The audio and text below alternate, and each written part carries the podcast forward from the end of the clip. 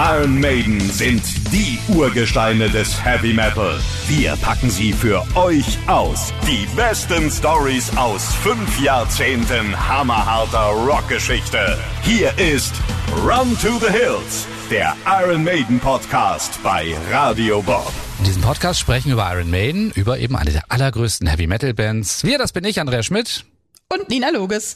Iron Maiden sind endlich ganz oben angekommen. Die Band hat die perfekte Besetzung. Sie machen Platten, die in die Metal-Geschichte eingehen, vor allem die Alben Peace of a Mind und Seventh Son of a Seventh Son.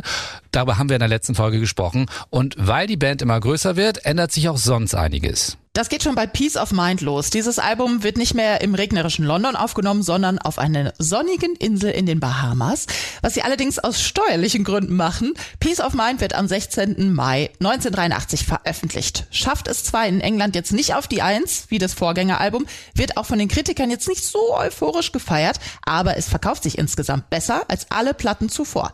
Die darauffolgende Welttournee ist dann noch länger als die vorherige und in den USA gehen sie sogar auf ihre erste Headliner-Tour was dazu führt, dass sich Peace of Mind dort mehr als eine Million Mal verkauft und sie die Platin-Auszeichnung bekommen. Wobei sie sich den Erfolg in den USA wirklich hart erarbeiten und den Grundstein dafür den legt wieder mal der Manager Rod Smallwood. Und das schon einige Jahre zuvor, noch vor der allerersten Iron Maiden Platte.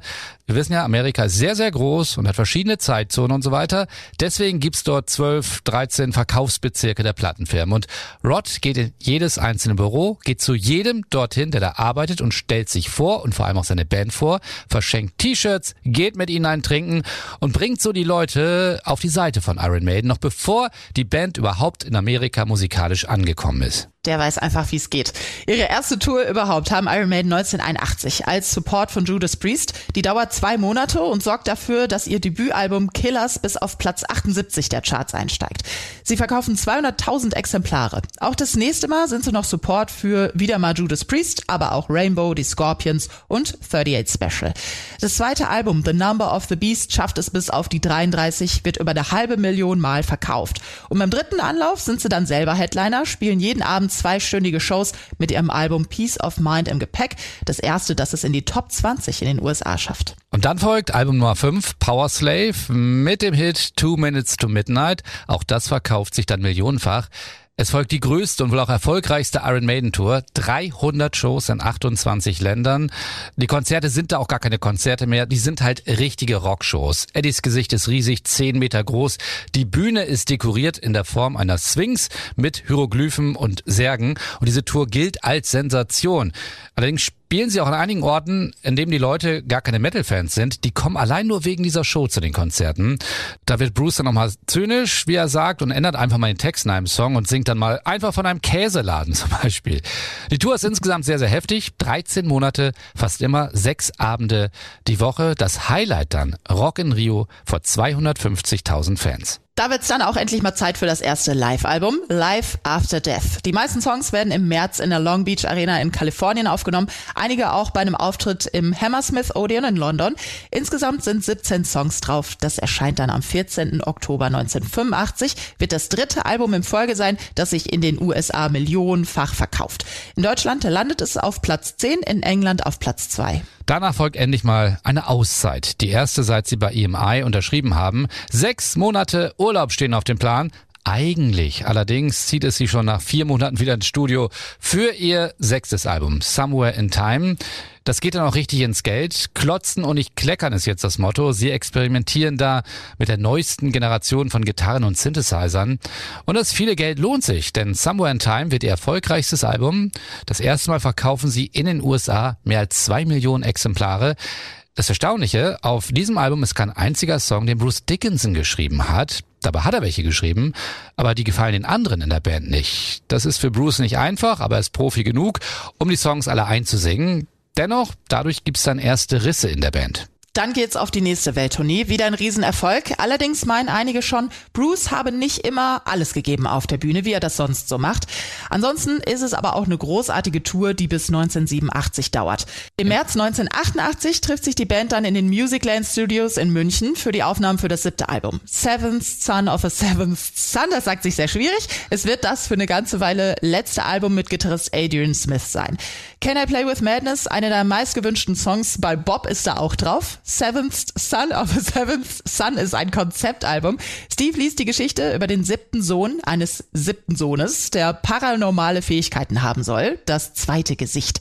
Zuerst findet er das nur als Titel für ein neues Album passend, aber dann ruft er Bruce an und dann überlegen sie da mehr draus zu machen. Alle in der Band machen mit nur drei Songs sind von Steve ganz allein. Bei den anderen Songs haben sowohl Steve und Davy als auch Adrian und auch wieder Bruce großen Anteil. Can I Play With Madness ist eine Gemeinschaftsarbeit von Bruce, Adrian und Steve und wird als erste Single ausgekoppelt und landet zur Überraschung aller auf Platz drei in England und hält sich da auch für mehrere Wochen. Die ganze Platte ist ein Riesenerfolg. In England sogar ihr zweites Nummer 1 Album. Allerdings in den USA gehen die Zahlen ein bisschen nach unten. Sie bleiben weiter unter der 2 Millionen Marke. Danach geht's ja mal wieder auf Tour, aber so wild wie bei den Touren zuvor geht es nicht mehr zu. Sie sind zwar sieben Monate in 25 Ländern unterwegs, aber etwas komfortabler. Steve ist damals gerade frisch verheiratet und hat zwei kleine Töchter. Die möchte er auch während der Tour sehen, also mietet er sich für seine Familie einen eigenen Tourbus. Der kostet zwar einiges, aber er meint, ansonsten kann er seine Babys ja gar nicht sehen und er bekommt nicht mit, wie sie aufwachsen. In Nordamerika stehen allein 57 Shows an mit ganzen Roses als Vorgruppe. Hm. Eine schlechte Entscheidung, denn das passt gar nicht zusammen. Die Iron Maiden-Fans mögen diese Art von Rock nicht. Axel Rose wird deswegen sehr sauer. Das wiederum hat die Leute genervt. Ganz im Roses Gitarrist Slash schreibt man in seiner Autobiografie, wir hassten die Iron Maiden Bühnenshows schon auf den ersten Blick und es fiel uns schwer, jeden Abend vor dieser arktischen Szenerie als Kulisse zu spielen. Die beiden Bands hatten auch sonst nicht viel miteinander zu tun. Man sagt sich Hallo, aber das war's auch. Irgendwann steigen Guns N' Roses aus, angeblich, weil Axel Probleme mit den Stimmbändern hat. Auch die anderen in der Band machen immer mehr ihr eigenes Ding. Einige fliegen lieber zu den Shows, anstatt mit dem Bus zu fahren. Bruce nimmt nebenbei an Fechtturnieren teil. Nico macht nebenbei einen Pilotenschein. Außerdem spielen sie Golf. Die Tour geht in den USA los, endet in England und wie sie endet, ist spektakulär. Iron Maiden spielen beim berühmten Monsters of Rock Festival in Donington. Monsters of Rock ist damals das wichtigste Hard Rock und Heavy Metal Festival der ganzen Welt, findet bis 1996 auf der Rennstrecke bei Castle Donington statt. Dafür sind Iron Maiden auch schon vor 1988 angefragt worden, aber sie wollten warten, bis es passt, bis sie der Headliner bei diesem Festival sind und nicht nur einer der vielen Namen unter dem Headliner. Jetzt passt also alles im Jahr 88. Iron Maiden sind die Headliner und als Support von Iron Maiden, tja, wir gehen mal die Liste durch. Kiss wir erinnern uns, bei denen waren Iron Maiden Vorband bei ihrer ersten Tour außerhalb Englands in Europa.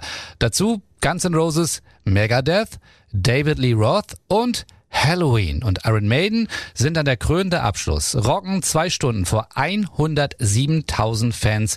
So viele wie nie zuvor und nie danach in Donington. Das Ende ist ein spektakuläres Feuerwerk.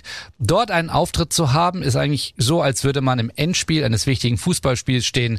So hat es mal Adrian gesagt. Die Show schafft es sogar ins Guinness Buch der Rekorde als das Konzert mit der größten Soundanlage aller Zeiten. 360 Lautsprecherschränke werden aufgebaut. Allein das dauert damals fünf Tage.